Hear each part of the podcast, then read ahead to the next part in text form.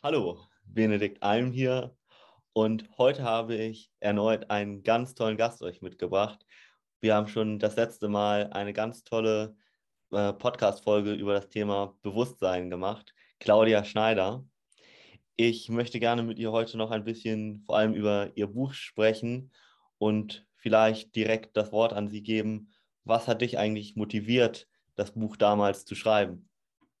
Vielen Dank, Benedikt. Ich freue mich sehr, dass wir miteinander reden können. Es ist, macht immer eine Freude, es ist sehr spannend, sich mit dir zu unterhalten. Ja, die Frage, was mich motiviert hat. Äh, einerseits, ich glaube, ich habe es erwähnt, wollte ich mal wissen, äh, was die Wissenschaft über das Thema Bewusstsein weiß. Aber das Anliegen war dann schon, ein Buch zu machen, um mit dem Wunsch, möglichst viele Leute zu erreichen, im Sinn, dass ich sie motiviere, ähm, mehr zu gucken, was eigentlich in ihnen selber abgeht. Wir ah. werden ja oft zu Recht äh, beraten, zum Beispiel, wie wir Gutes tun für unseren Körper, ähm, Bewegung, Ernährung, all sowas. Wir bekommen aber eigentlich selten Impulse dafür, wie wir unser Bewusstsein pflegen sollen. So allmählich gibt es äh, vermehrt Tipps von der Hirnforschung, was gut ist, damit das Gehirn äh, gesund ist und, und flexibel bleibt. Aber äh, über unser geistiges Wesen wird eigentlich wenig gesprochen und es gibt wenig Empfehlungen. Und mich überrascht manchmal auch, ich habe mal einen Herrn getroffen, habe gesagt, natürlich sind wir Materie, natürlich haben wir einen Körper, aber Tatsache ist auch, dass wir jeden Tag träumen, wir haben jeden Tag Gedanken, ähm, wir sind definitiv auch geistige Wesen. Und dann hat er mich verblüfft angeschaut und sich dafür bedankt, äh, ja, das sei ihm zu wenig bewusst. Und das finde ich ein bisschen dramatisch. Und insofern hoffe ich eben, dass dieses Buch äh, die Leute motivieren mag, sich mit ihrem Innenleben ein bisschen stärker auseinanderzusetzen. Ich habe beispielsweise auch bei einer Lesung, da waren etwa 25, 30 Personen, habe ich gefragt, wer von den Gästen denn äh, bewusst äh, sein Bewusstsein pflegt. Und da hat sich eine Dame gemeldet. Sie sagte, sie gehe wirklich jeden Tag spazieren, natürlich für die Bewegung, aber auch um, um zu sehen, was in ihrem Kopf abgeht während des Spaziergangs ähm, und manchmal auch, um dann eben Ruhe in den Kopf zu bringen. Und äh, ja, eine Person auf 25 bis 30, das ist schon eine sehr niedrige Quote. Und ich denke, es ist äh, notwendig. Ich hatte davon gesprochen letztes Mal, wie ich so ein Erlebnis hatte auf der Weltreise am Strand, wie eigentlich alles super war und ich trotzdem nicht zufrieden. Ja. Und ich denke, dass halt ja öfters, wenn Dinge geschehen im Leben, die uns äh, unglücklich machen, die uns beschäftigen, dass wir den Grund dafür meistens im Außen suchen. Und es gibt ja meistens auch einen konkreten Anlass. Also weiß nicht, äh, die Chefin war wieder mal doof oder mhm. irgendwas. Aber ähm, Tatsache ist, dass es ja, dass es anklingt bei einem, dass ja. es etwas auslöst. Mhm. Das hat in erster Linie mit meinem inneren Leben zu tun. Mhm. Und wenn ich das immer ignoriere, dann ist halt, besteht halt auch einfach auch die Gefahr, dass ähm, man immer wieder in dieselben Situationen rennt. Ja, also da bin ich ganz bei dir gerade wenn man sich so auch die Hirnforschung anguckt, wir haben so 30.000 Gedanken ungefähr am Tag. Und wenn man sich dann vielleicht nochmal vor Augen führt, dass so 95 bis 98 Prozent davon unterbewusst passiert, das heißt so 28.000 Gedanken plus minus bekommen wir gar nicht mit, mhm. dann ist es umso wichtiger, genau was du gerade beschrieben hast, sich wirklich da mal an sein Bewusstsein sozusagen ja, ranzusetzen und mal zu schauen, was passiert da eigentlich in seinem tiefsten Inneren. Also finde ich ganz wichtig auch. Ich denke auch, ähm, dass Gedanken, die eben immer mal wieder kommen oder die, die es schaffen, bis ins Bewusstsein vorzudringen, die haben auch eine, eine Wertigkeit, also die haben auch, ein, das ist auch notwendig. Mhm. Und da geht es ja jetzt nicht nur, nur darum, äh, die Einkaufsliste zu erstellen, äh, vor allem denke ich eben gekoppelt mit Emotionen, ähm, sagen Gedanken sehr viel aus über den Zustand. Und das Problem ist aber sehr oft, dass die Menschen sich wirklich den Gedanken zu wenig Aufmerksamkeit schenken. Ähm, man, es gibt so eine buddhistische Übung, äh, da zum Beispiel die Arbeitsmeditation nennen sie das. Da sitzen ein paar Leute zusammen am Tisch und bereiten Essen vor. Und äh, immer mal wieder schlägt jemand einen Gong an. Und der Punkt ist, dass man, wenn der Gong anschlägt, dass man dann schaut, wo man mit den Gedanken ist. Weil eigentlich ähm, wäre es gut, wir würden vermehrt lernen, zum Beispiel, wenn wir eine Karotte schneiden, nichts anderes zu tun, als die Karotte zu schneiden. Ja. Also den Geist immer wieder zurückholen und das auch dieses Erleben, also wie man da den Schäler nimmt, wie sich diese, diese, dieses löst und wie man dann das Messer nimmt und das schneidet und wie sich das anfühlt und all sowas. Aber Tatsache ist, dass wir meistens irgendwo sind, aber nicht beim Karottenschneiden. Das und das muss man trainieren, aber das fängt damit mit der Achtsamkeit an. Mhm. Und es kann eben einem auch äh, eine unheimliche Ruhe vermitteln, wenn man das mhm. einübt. Ja. Also das ist auch, glaube ich, eine der großen Probleme, die wir auch gerade in unseren Leit Leistungsgesellschaften hier haben, dass wir gerade Ängste entstehen ja dadurch, dass wir nicht präsent im Moment jetzt sozusagen sind, sondern uns zum Beispiel Gedanken über die Zukunft machen ähm, und was da passieren könnte. Wenn wir uns jetzt ganz präsent mal auf den Moment fokussieren, würde man eigentlich merken, meistens hat man in dem Moment gar kein aktives Problem, sondern das ist, wenn in der Zukunft sozusagen und dann hat man eine Angst oder es war mal in der Vergangenheit und man möchte es am liebsten ändern, was aber gar nicht möglich ist. Und daraus entsteht auch unheimlich viel Leid und am Ende diese vielfach auch psychischen Probleme wie Depressionen, die wir auch sehen, oder Burnout und so weiter, die immer mehr hier ja, in unserer Gesellschaft auch leider zunehmen. Und finde ich umso wichtiger, dass man sich dann ähm, dem ganzen Thema da mal nähert. Und da kann ich wirklich nur nochmal sagen, wenn ihr da wirklich Interesse habt, guckt mal euch das Buch an. Ich werde das hier unten wieder verlinken von Claudia. Ähm, vielleicht hast du da auch mal so ein bisschen einen Impuls, was kann man denn selber machen, wenn man noch nie so Bewusstseinsarbeit gemacht hat, um so ein bisschen überhaupt ja, seine Gedanken mal ein bisschen wahrnehmen zu können? Ja, äh, da gibt es ganz viele Möglichkeiten und mhm. die sind auch wirklich einfach. Mhm. das, was ich mit der Karotte erzählt habe, das kann man auch am Morgen unter der Dusche machen, mhm. äh, dass man wirklich sich versucht darauf zu konzentrieren, das Wasser zu spüren mhm. wie das da am Körper abprellt. Und wenn man sich eincremt, äh, wirklich diesen Körper wahrzunehmen, dann ist der Kopf beschäftigt mit mhm. dem, was er effektiv tut. Ja. Ähm, für mich hilfreich sind auch ganz simple Mantras. Es gibt ein äh, universales, das heißt so harm, ich bin. Ähm, und zum Beispiel, wenn ich mit dem Fahrrad äh, zur Arbeit fahre, mhm dann, mache, dann sage ich dieses äh, Mantra äh, leise vor mich hin, während dem, so im Rhythmus des Pedalentretens. Ja. Oder ich suche mir auch mal was Schönes. Äh, heute geht, geht es mir gut. Mhm. Also, dass ich mir wirklich meinen Kopf damit beschäftige, äh, also ihm sage, womit er sich beschäftigen soll. Ja.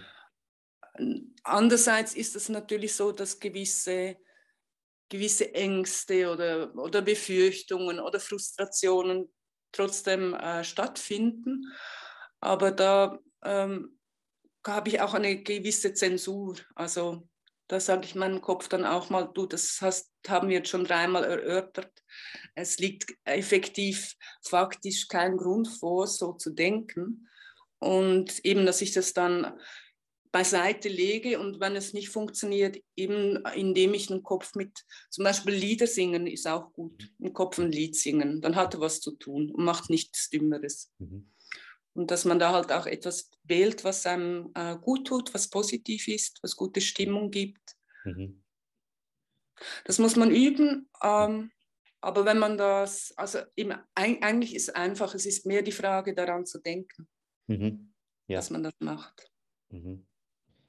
Das finde ich ganz wichtig, was du gerade gesagt hast. Und ganz viele Menschen neigen auch dazu, nicht nur ihre Gedanken vielleicht gar nicht wahrzunehmen, sondern gewisse Gedanken sogar so ein bisschen versuchen, eher wegzuschieben im Sinne von zu unterdrücken. Und das ist auch nochmal eine große Gefahr, die ich häufig sehe, weil das macht es am Ende noch viel schlimmer, die Gedanken im Grunde genommen. Ich versuche da immer, gerade wenn das belastende Gedanken sind, meinen Kunden zu, das, zu sagen oder ein bisschen mit einem Wasserball zu erklären, im Grunde genommen, den man versucht, ähm, ja, sich mal wie seinen Gedanken vorzustellen und den man versucht unter Wasser zu drücken. Was passiert, wenn man das mit einem Wasserball macht? Der wird nur noch mehr Widerstand leisten und dann mhm. irgendwann genau das Gegenteil machen. Dass man auch so lernt, man ist nicht sozusagen meine, seine Gedanken. Das hattest du auch das letzte Mal so toll mit deinen Gefühlen äh, schon angedeutet, mhm. sondern man hat nur seine Gedanken und meine, seine Gefühle, dass man dazu einen gewissen Abstand einnimmt. Im Grunde genommen, das heißt ja Achtsamkeit so ein bisschen im äh, buddhistischen, dass man ja das von außen eher betrachtet. Absolut, wobei ich schon auch denke, wenn äh, belastende Gedanken immer wieder kommen, bin ich äh, mit dir einverstanden, dass es wirklich wichtig ist, ihnen Aufmerksamkeit zu schenken ja. und eben auch zu versuchen herauszufinden, äh, was dann die Basis dafür ist. Mhm. Und ich merke da, also ich höre immer mal wieder in solchen Fällen, dass es auch manchmal hilfreich ist, wenn man eben dann nicht auch wieder auf, über den Kopf geht, sondern beispielsweise mit Körperarbeit oder beispielsweise mit Kinesiologie, wo man die Energien austariert, ähm, dass das manchmal mehr hilft, als jetzt sich den Kopf zu zermartern, was jetzt das. Problem sein soll. Gerade weil ja 95 bis 98 Prozent im Unterbewusst passiert. Du kannst das meistens auch gar nicht mit normalem ja. Denken sozusagen lösen. Absolut. Also, ja. ja. Also, mh, hm, vielleicht eine ganz interessante Frage nochmal so bei dem Schreiben des Buches. Was hat dich dabei oder auch bei der Recherche sehr überrascht vielleicht? Oh ja, das war schon für mich sehr spannend, spannender als jeder Krimi, finde ich. Und es gab schon einige Überraschungen. Ähm, fangen wir an bei der Nahrung. Mhm. ähm, so gegen Ende des letzten Jahrhunderts wurde ähm, es trendy, äh, das Thema Lichtnahrung. Mhm. Es kam von Austra aus Australien dieser Trend, äh, dass man äh, sich eben allein von Licht, Lichtpartikeln ernähren könne. Das ist sehr umstritten. Es gab auch nachweislich Todesfälle, die sich dann von Leuten, die sich auf diesen Prozess einließen. Aber es hat auch ähm, verschiedene Wissenschaftler dazu motiviert, diesem Phänomen nachzugehen, zu schauen, was da wirklich Sache ist. Ich weiß von einem Fall in der Schweiz, wo sich jemand äh, in Untersuchungen begab, für, ich weiß nicht, zehn Tage waren es, zwei Wochen, bei dieser Person wurde dann festgestellt, dass sie effektiv Gewicht verliert und in einen Hungermodus kam. Aber es gibt äh, zum Beispiel in der Schweiz, das ist ein, ein, ein der Bruder Klaus, äh, das ist ein Heiliger bei uns. Der war äh, Politiker einerseits, aber andererseits dann eben auch Eremit, der sich zurückgezogen hat. Und von ihm heißt es, dass er bis auf die heilige Kommunion nichts zu sich genommen hat. Und äh, ein aktuelles oder gegenwärtiges Beispiel ist in Indien, wo man einen alten Yogi, also der ist äh, gegen die 90, ähm, und verbringt eigentlich seinen Tag mit Yoga machen vor allem. Und ihn hat man in einem Spital untersucht und er wurde wirklich 24 Stunden gefilmt. Und äh, es hat sich gezeigt, er hat nichts zu sich genommen und hat aber auch nichts von sich gegeben. Also der musste auch nie zum, aufs Klo. Und das, der ging zweimal in dieses Spital für Untersuchungen. Und die Ärzte, die ihn betreut haben, stellten fest, das ist äh, nicht fake, das ist eine Tatsache, dass der ohne Nahrung und ohne, auch ohne Flüssigkeit auskommt und können es auch nicht erklären. Aber äh, dieser Yogi hat gesagt, ähm, dass er ab und zu ein, ähm, ein, ein paar Tropfen wie Nektar äh, aus seinem Gaumen äh, bekommt und dass das für ihn vollkommen ausreicht. Und ich bin jetzt fern davon, dass ich jetzt dazu motivieren möchte, nicht zu essen oder sowas. Aber ähm, es ist ja schon so, ja, wenn wir die Nahrung reduzieren oder verändern, dann hat, geht das auch einher mit einer Bewusstseinsveränderung. Und dass es im Extremfall oder im, im, Spezialfall tatsächlich möglich ist. Also es gibt auch historisch wirklich mehrere Fälle, wo es belegt ist. Äh, das finde ich schon speziell. Also wie, wie auch der Geist quasi in diesem Fall eben über dem Körper herrscht mhm. und nicht umgekehrt. Ja. Mhm. Und ja, also es gab viel Spannendes auch. Ähm, oder sagen wir, was mir auch zu wenig bewusst war, ist äh, diese elektromagnetische Natur, die wir alle haben. Ja. Also unser ganzer Körper oder unser ganzer Organismus ist Teil und, äh, und das hört ja nicht auf dann bei uns im Körper, sondern es geht weiter. Also wir sind ständig in diesem Wellenaustausch. Und ähm, das äh, hat dann schon auch einige Forscher äh, motiviert, da mal ein bisschen genauer hinzuschauen, insbesondere auch, was das für Effekte auf das Gehirn hat. Beispielsweise hat man an der Universität in Zürich schon sehr früh äh, untersucht, was äh, passiert, wenn man das Gehirn mit elektromagnetischen Strömen ähm, stimuliert. Mhm. Mhm. Das sind ganz, ganz äh, äh geringe ähm, Stromstöße. Also das mhm. ist irgendwie von da redet man von einer Taschenlampe, so in der. Richtung. Mhm. Und es gab ähm, gerade in Amerika einen ursprünglichen Spanier, der heißt Delgado, mhm. der hat sich dann darauf spezialisiert, eben auch, so wie es hier äh, Herzschrittmacher gibt, gibt es auch Hirnschrittmacher und die einzusetzen. Und Delgado war schon ein sehr spezieller Typ. Er hatte die Meinung, dass der Mensch eigentlich kein Recht hat ähm, auf eigene Gedanken oder eben ein eigenes psychisches Dasein, dass man das, wenn das nicht ähm, passt, dass man das anpassen müsse mit eben so ähm, Hirnimplantaten und er hat mal eine spektakuläre Show geboten in der Stierarena von Gordoba. Ähm, er als nicht geübter Torero stand da allein vor diesem vor dem hinschnaubenden, wütenden Stier und so einen Meter bevor er ihn gerammt hat, drückte Delgado auf einen ähm, Funkgerätknopf und der Stier stand auf die Sekunde bockstill, drehte sich um und trottete davon. Und das war einfach, weil ja eine gewisse, eine gewisse Stelle im Gehirn dadurch äh, aktiviert wurde durch diese Funkauslösung. Ähm, der hat viel damit gemacht, übrigens im Auftrag, das meiste im, im Auftrag der, des amerikanischen Militärs. Ähm, man hat zum Beispiel auch im Affengehege in Yale, war das, glaube ich, hatte man dem aggressivsten ähm, Männchen hatte man eben so eine Elektrode ein, äh, implantiert mhm. und gab den Mitbewohnern in diesem Gehege die Möglichkeit, einen Knopf zu drücken. Mhm. Also, und äh, was den Aggressor sofort kalt stellte.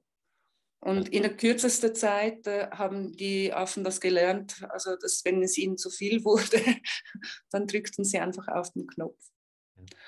Ich habe Kontakt gehabt mit äh, einem deutschen ähm, Spezialisten, Hirnforscher. Äh, der, er war der Erste, der in Deutschland einen Hirnschrittmacher ähm, implantiert hat bei einem Menschen. Mhm. Und er sagt schon, dass ähm, das ethisch natürlich sehr grenzwertig ist, dass man sehr aufpassen muss, wie man das erlaubt und für wofür man es erlaubt. Aber dass es effektiv auch Fälle gibt, gibt zum Beispiel von schwersten Depressionen, wo das zum Beispiel heute angewandt wird. Ja. Also das, das war mir nicht so bewusst, beziehungsweise denke ich, sind wir in diesem Gebiet noch sehr stark in den Anfängen. Mhm. Es geht ja dann auch weiter, wie weit man eben nicht direkt mit, mit Hirnschrittmachern äh, was manipulieren kann, sondern gerade die Geheimdienste haben dann auch ausprobiert, wie es ist, mit elektromagnetischen Wellen auf Distanz äh, manipulativ auf Menschen einzuwirken.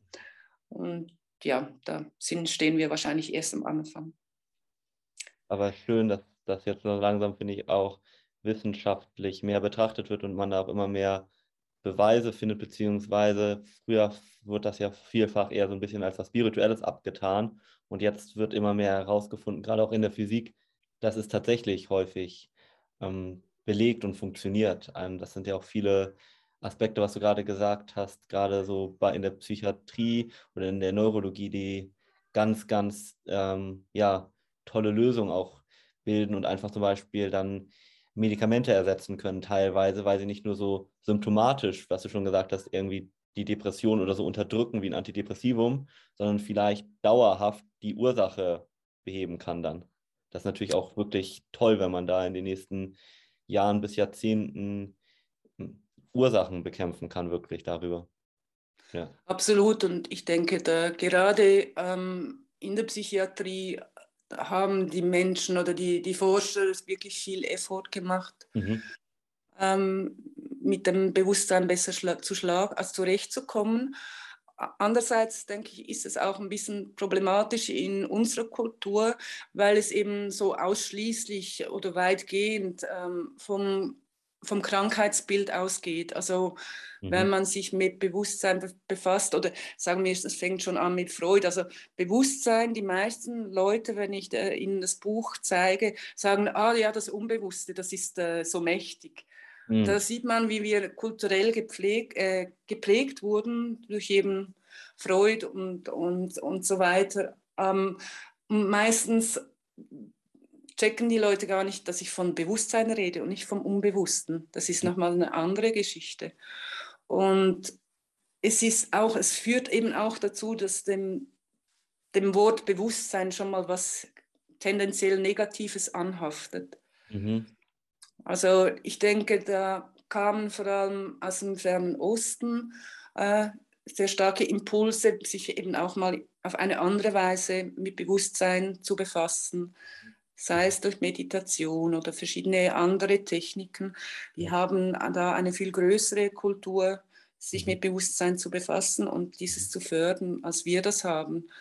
Und ich stelle einfach auch fest äh, bei den Reaktionen der Menschen äh, auf mein Buch, dass es, äh, es gibt wie eigentlich nur zwei Möglichkeiten. Entweder sie finden das wirklich interessant mhm. oder sie sind fast schon schockiert und wollen das Buch schon gar nicht in die Hände nehmen. Mhm. Es mhm. ist ihnen wie nicht, ja, es ist nicht so ganz, ich weiß nicht, sie wissen nicht, was sie damit anfangen sollen. Mhm. Und ich denke, auch diesbezüglich wäre es in unserem Kulturkreis eben schon wichtig, dass man wegkommt von Bewusstsein nur dann zu reden, wenn es ein Problem damit gibt. Ja, mhm. mhm. das ist ein toller Impuls.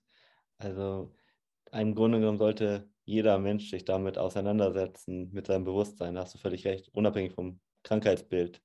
Ja. Ja, es hilft einfach auch im, im Alltag. Also eben gerade jetzt, wie wir es hatten mit der Gedankenkontrolle mhm. oder auch, ähm, auch unter Umständen halt mal eine Erfahrung zu machen, die äh, nicht alltäglich ist. Äh, ähm, mit bestimmten Drogen ist das möglich. Also ich bin jetzt fern davon, irgendwie Drogen zu empfehlen, aber äh, sagen wir so, ist einfach sich ab und zu auch mal herausfordern, äh, was da mit dem Bewusstsein geschieht. Benedikt, ich wundere mich auch, ähm, du sagst, dass das in deiner Arbeit ähm, auch eine Rolle spielt, das mhm. Bewusstsein, mhm. äh, wie die Menschen damit umgehen. Mhm. Und ähm, wie erlebst du das denn? Also ich habe den Eindruck, dass es gerade einfach auch in Familien sehr wichtig ist, dass die Menschen sich mehr selber reflektieren und mehr in sich kehren und schauen, was, es, was sie eigentlich tun.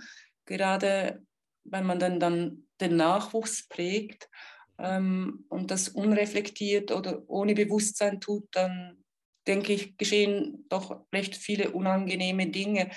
Ja. Du hast das letzte Mal erzählt, dass du, wie du ein Kind warst, eigentlich übergewichtig warst und mhm. Mobbing erlebt hast.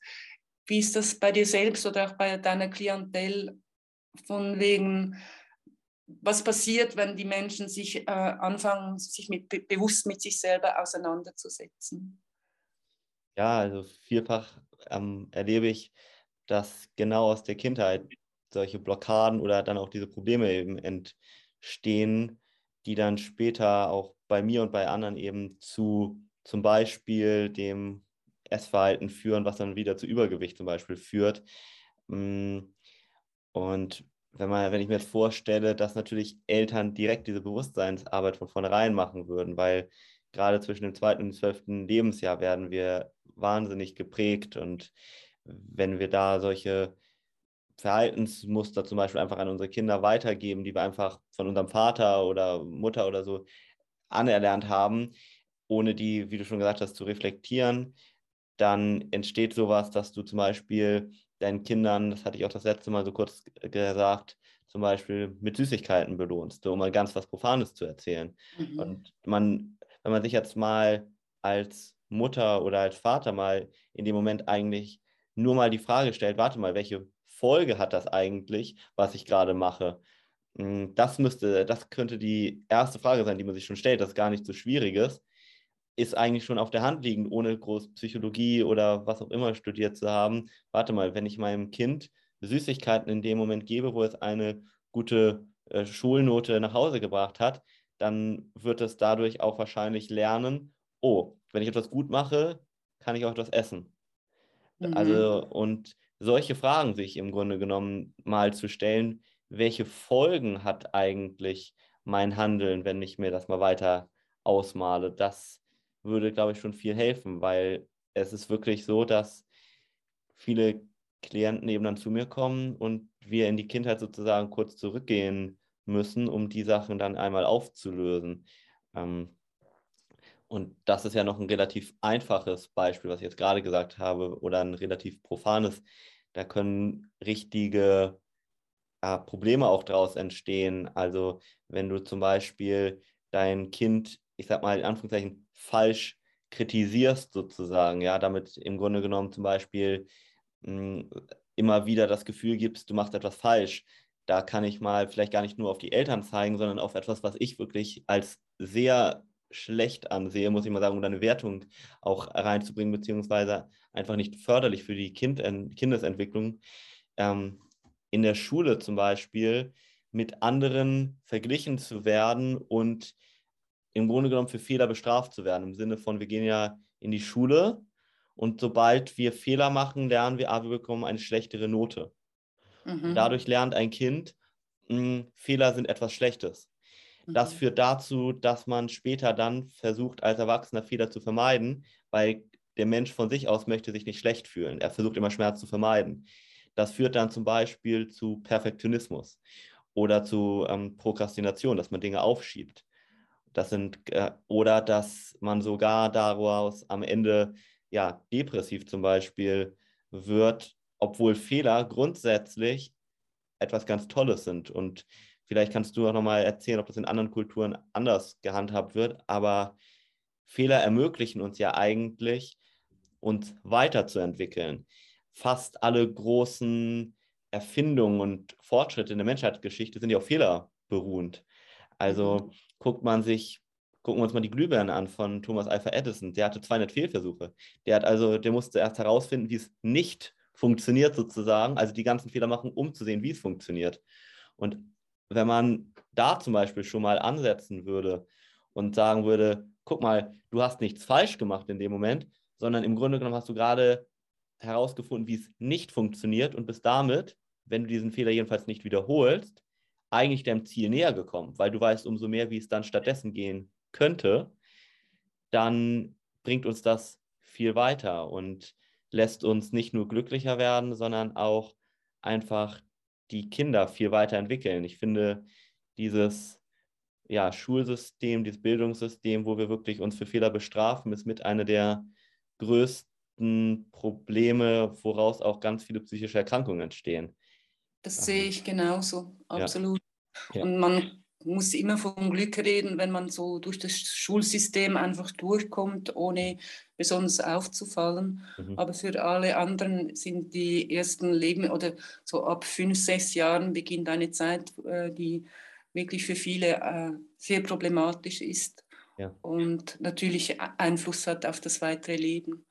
Und um die Selbstreflexion nochmals reinzubringen, ich denke eben auch als Eltern, wenn dann Kinder ähm, auf gewisse Dinge immer mal wieder reagieren in eine bestimmte Art und Weise, die wir als Fehler oder als unangebracht erachten, ähm, da lohnt es sich eben auch nicht nur das Außen anzuschauen, nicht nur das Kind, wie es sich verhält, sondern eben auch bei sich selber zu schauen. Ja. Und was hat das mit mir zu tun?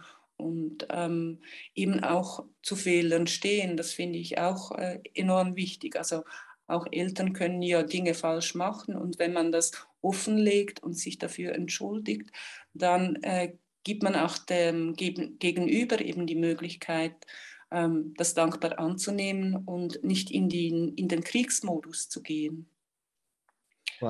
Kinder sind viel intelligenter, als wir glauben. Was ich damit auch meine, was du gerade auch so angesprochen hast, Vorleben ist noch viel wichtiger, als irgendwas den Kindern zu erzählen. Wenn, also das kannst du mal auf was ganz Profanes vielleicht äh, beziehen, wenn du deinem Kind sagst, ja, Süßes ist ungesund, aber du solltest das nicht essen, das, weiß ich nicht, führt zu Karies, zu Übergewicht, zu dies und dem und die Mutter als wichtigste Bezugsperson im Grunde genommen macht das aber vor. Das mhm. Kind orientiert sich an dem Verhalten, nicht an dem, was du sagst. Mhm. Und das ist auch ein ganz großes Problem. Das kann man auf so viele verschiedene Ebenen auch beziehen.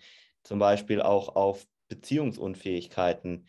Du kannst dem Kind vielleicht tausendmal sagen, dass, ähm, ja, dass es wichtig ist, sich einen liebevollen Partner und so weiter auszusuchen, wenn man als Kind mitbekommt, wie Mutter und Vater miteinander umgehen und eben nicht liebevoll sind, dann wird genau dieses Verhaltensmuster auch das Kind viel eher annehmen und überhaupt nicht später dieses, ja, such dir mal einen liebevollen Partner annehmen. Das, das funktioniert nicht. Absolut. Also deshalb, das habe ich letztes Mal auch schon angesprochen, ist mir das so ein wichtiger Punkt, das mit mhm. der Dekonditionierung. Ja. Also wir sind wirklich ausgeliefert bis im Alter, wo wir uns selber ernähren können, ja. mehr oder weniger von unserem Umfeld, das uns prägt. Und das ist ja völlig klar, dass da eben auch komische Sachen passieren, nicht so glückliche Sachen. Mhm. Aber wenn wir dann ohne Pause einfach so weitermachen, wie wir es gelernt haben, uns nie wirklich eine Distanz gönnen und, und eben vielleicht auch ähm, spezifisch eine Herausforderung suchen, sei es mal in einem Aufenthalt, in einem Ashram oder wie auch immer, in, indem dass man mal eine... Ähm, eine Diätwoche macht im Rahmen mit einer Gruppe, wo man auch angeführt wird und so. Ähm, das sind Hilfsmittel, die, die ermöglichen, dass man eben auch mal so sich ein bisschen Distanz finden kann und sich anschauen kann, ja, was bin ich denn eigentlich wirklich und was sind die Resultate von einer Konditionierung und was davon will ich behalten, weil es mir dienlich ist und was davon will ich ablegen. Also, dass man eben weniger vom, zum Opfer wird von den Umständen und zum Opfer von sich selber. Das finde ich, das ist eigentlich der größte Effekt. Dass man wirklich auch, finde ich, nicht unterschätzt, wenn man sich auch die Forschung der letzten Jahre anguckt, dass selbst im Mutterleib bekommen Kinder schon fast alles mit, ähm, was Absolut. da teilweise Negatives passiert. Hm, möchte ich hier gar nicht zu sehr ins Detail gehen, aber ganz vorsichtig formuliert, wollte mein Vater mich nicht haben und hat das auch körperlich probiert. Das habe ich nie mitbekommen, natürlich.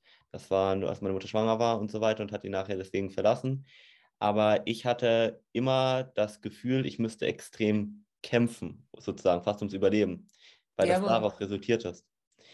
Ähm, und sowas unterschätzt man extrem. Da muss man mal wirklich gucken, und da ist ja die Hirnforschung auch ganz weit, wie viel Kinder tatsächlich da schon mitbekommen, ja. Also mhm. und dann an auch halt, dass da zum Beispiel Traumata liegen können. Und da kommt man normalerweise gar nicht ran in dem Maße. Also das denke ich eben auch schon, mhm. dass es ähm, sehr wichtig ist, dass wenn man so belastende Aspekte ähm, feststellt und die hat, behaupte ich mal, äh, die große Mehrheit der Menschheit hat das auf die eine oder andere Weise, dass man sich eben auch Unterstützung sucht von außen. Ich musste das gerade auch in meinem Beruf oder auch für mich persönlich, musste ich das wirklich lernen, dass man A, Hilfe suchen kann und B, sie annehmen kann und dass es wirklich Leute gibt, die das gerne machen. Und klar muss es dann einfach auch stimmen, wenn man zum Beispiel eine Therapie sucht oder sowas. Und man kommt auch immer wieder an falsche Leute ran. Jetzt sagen wir mal beruflich, jetzt für dieses Buch. Die, die ganzen Kapitel wurden ja auch gegengelesen von wissenschaftlichen Fachleuten. Und äh, da habe ich zum Teil einfach zehn Leute angeschrieben. Und äh, neun dafür, davon haben nicht reagiert. Aber der, der Zehnte oder der Elfte hat es dann gemacht. Manchmal war es auch schon der Erste. Ich sage jetzt nur als Beispiel. Aber ähm, wenn man da nicht aufgibt, sondern ja, man hat eine Thematik, die will man lösen und äh, sich nicht davon ähm, abbringen lässt, weil es eben nicht gerade mit der ersten Person klappt, die man kontaktiert, äh, sondern wirklich dran bleibt, dann kriegt man die Lösung auch. Ja. Und das ist jetzt ja etwas Banales, wenn du so willst, bei diesem Buch. Äh, dieses Kapitel, die Kapitel gegenzulesen lassen und sich beraten zu lassen, aber eben auch, wenn man merkt, es ist irgendetwas vorhanden, wie du es beschrieben hast, dieses Gefühl, immer kämpfen zu müssen. Oder bei mir ist es ein Gefühl von äh, nicht genügen und äh, hm. nicht gut genug zu sein, ja. sowas, dass man, dass man sich wirklich darauf einlässt und sich Unterstützung sucht. Hm. Das ist ja nicht, sagen wir so, ich, es geht ja nicht darum, dass man immer abwarten muss, bis etwas so extrem ausufert, dass man krank wird. Ja? Sondern man kann ja das liebevoll anschauen, wo, ja, wo läuft es bei mir gut und wo, wo stürk, also wo falle ich immer wieder um, wo habe ich immer wieder eine Schwierigkeit und das angehen und das, in, bevor es dann irgendwo ein Drama daraus wird. Was mir da vielleicht nochmal ganz wichtig ist, weil ich sehr viele Kunden bei mir habe, die teilweise in Monate oder jahrelanger, ich möchte es fast sagen, Gesprächstherapie war, ohne jetzt in die eine oder andere Richtung zu gehen, das ist gar nicht notwendig. Ja. Es ist häufig ganz einfach möglich, die Dinge leicht aufzulösen, in wenigen Stunden schon. Also ich äh, habe da zum Beispiel einen Ansatz, mit dem ich normalerweise ein bis vier Stunden brauche, selbst mit den schlimmsten Sachen, um die aufzulösen. Und wir müssen da nicht zu groß in diesen Schmerz zurück rein, weil unser Gehirn einfach auch in der Lage ist, hm, Dinge in Anführungszeichen umzuprogrammieren. Das nennt ja, zu überschreiben, absolut. Genau, mhm. genau. Das nennt sich Neuroplastizität für jeden, den das ein bisschen interessiert. Ich habe ja auch äh, eine Podcast-Folge darüber, wie das ein bisschen vereinfacht biochemisch funktioniert. Aber um das vielleicht einmal ganz kurz zu erklären, wenn man zum Beispiel nachts auf die Straße geht und normalerweise keine Angst vor der Dunkelheit hat und plötzlich überfallen wird, dann macht es im Gehirn auch Klick und du hast ab diesem Moment Angst, zum Beispiel nach draußen auf die Straße zu gehen. Ähm, nur so als Beispiel. Oder das Kind, das ein einziges Mal auf die heiße Herdplatte fest, das hat direkt im Gehirn die, so ein Mikrotrauma sozusagen ausgelöst, dass man da nicht nochmal rauffasst. Und das mhm. kann man auch umgekehrt im Positiven machen, um mal ganz kurz so meinen Ansatz dazu erklären. Und das ist Neuroplastizität. Das funktioniert also auch im Positiven. Unser Gehirn ist da in der Lage, komplett Dinge zu überschreiben. Und in der Hirnforschung sieht man auch, dass es bis ins hohe Alter möglich. Das ist ja, nie zu Ende. Da, da, da war die Hirnforschung selber überrascht auch, ja. mhm. dass das wirklich ja, immer möglich ist. Und gerade das mit dem positiven Überschreiben. Wir waren immer so, ja, in unserem Bewusstsein immer so defizitbezogen. Eben, mhm. was, war, was wurde mir Schlechtes getan, was, was stimmt nicht oder all sowas. Und, ähm, und sich, wenn man sich dann darauf vertieft, darin vertieft, dann verstärkt man das eigentlich ja. in erster Linie. Mhm. Und ich denke schon auch, dass da, da auch die Psychologie und eben auch die Neurologie, dass sie Fortschritte gemacht haben, um diesen Ansatz eben zu ändern. Aber es bleibt noch ein großer Weg. Also man hat auch festgestellt zum Beispiel, dass der, äh, die Psychologie äh, unzählige äh, Studien gemacht hat, eben über, über krankhafte Phänomene, sei es Depressionen oder so. Und ähm, es gibt ganz, ganz wenige Studien, die untersuchen, ähm, was denn eigentlich glücklich macht. Mhm. Hm? Und das wäre ja eigentlich ähm, wichtiger, damit wir das wissen, weil das andere geschieht ja sowieso. Mhm. Aber wie wir dieses, dieses Glück oder diese Zufriedenheit fördern können, ähm, das ist schon erstaunlich, dass wir immer auf dieses Negative behaftet sind. Das finde ich auch. Und ich finde, da sollten wir unbedingt in der nächsten Podcast-Folge drüber sprechen, wie man vielleicht dieses Glücklichsein erreichen kann. Da würde ich mich sehr drüber freuen und bedanke mich sehr bei Claudia für diese überragende Podcast-Folge möchtest du noch etwas abschließend sagen? Ich möchte mich auch ganz herzlich bedanken und auf dass wir noch ein, zwei gute Gedanken fassen für den Rest vom Tag, damit wir ihn ja, mit Glück und offenem Herzen gehen können. Dankeschön. Danke dir.